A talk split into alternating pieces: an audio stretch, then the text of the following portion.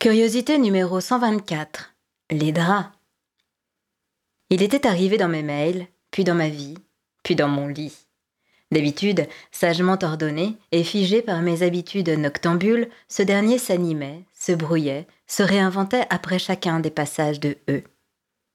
Il était devenu une grande toile de plaisir mouvante, fluctueuse, qui se façonnait toujours différemment. Je lisais son corps entre les plis, sentais son odeur au creux du tissu. Vivant. En un seul regard, je replongeais dans nos ébats. Il y avait des lignes de lui, des formes dessinées qui rappelaient notre anatomie. Je décryptais un pied tendu, un bras lascif, une main qui s'accrochait, un mouvement de hanche, une trace de plaisir. Je retrouvais notre nuit, notre réveil, nos envies. Dans les vallées de coton, des plaines froissées, des rivières des tissus, un sillon tordu, presque blessé, attendait qu'on le bouscule pour le redresser.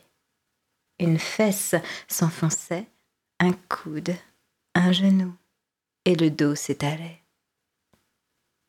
Deux corps, mouvement du désir, poids du sexe. Il suffisait qu'on s'écrase ensemble pour que tout recommence.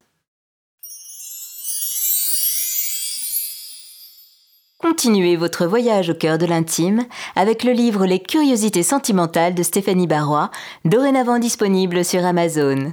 Bonne lecture